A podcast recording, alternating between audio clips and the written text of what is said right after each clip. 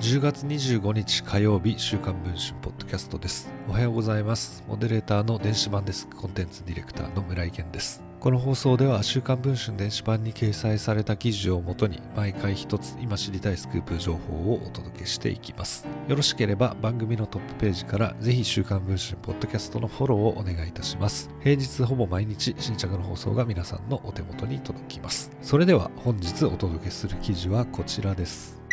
昨年4月95歳で亡くなった脚本家の橋田壽賀子さん。TBS では3回忌と言うべき来年のその時期に合わせて追悼ドラマの制作が進んでおり代表作「渡る世間は鬼ばかりの顔ぶれ」が揃う中泉ピン子さんがキャスティングされていないことが「週刊文春」の取材で分かりました。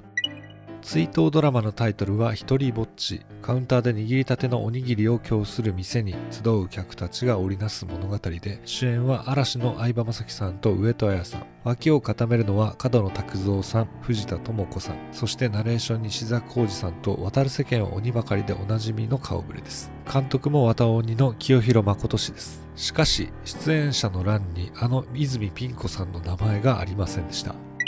ピン子さんは綿鬼の主役をはじめ、おしん、女は一生懸命など、あまたの橋田ドラマに出演したファミリーの中心です。橋田氏をママと呼び、熱海に移住した橋田氏を追いかけるように当地に移り住んだほどでした。主演は若い二人だとしても、本来ならば止めで出てもおかしくない。しかし、今回の止めに彼女の名前はないのですとドラマ関係者は語っています。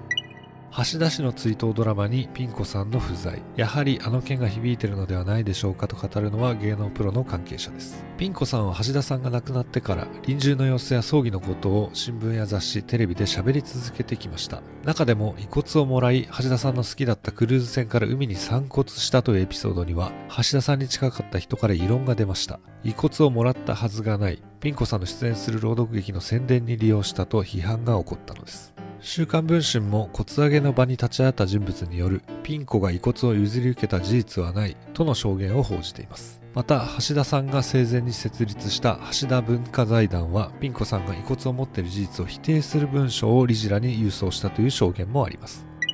また今回のドラマには綿鬼でピン子さんの息子役を演じたえなりかずきさんも出演します。えなりさんといえばピン子さんがあまりにもズケズケと物を言うため折り合いが悪いことで有名です。橋田さんが週刊文春に一緒に出るとえなりくんがおかしくなるんですって発疹が出たりとピン子さんとの共演 NG を語っていたこともあります。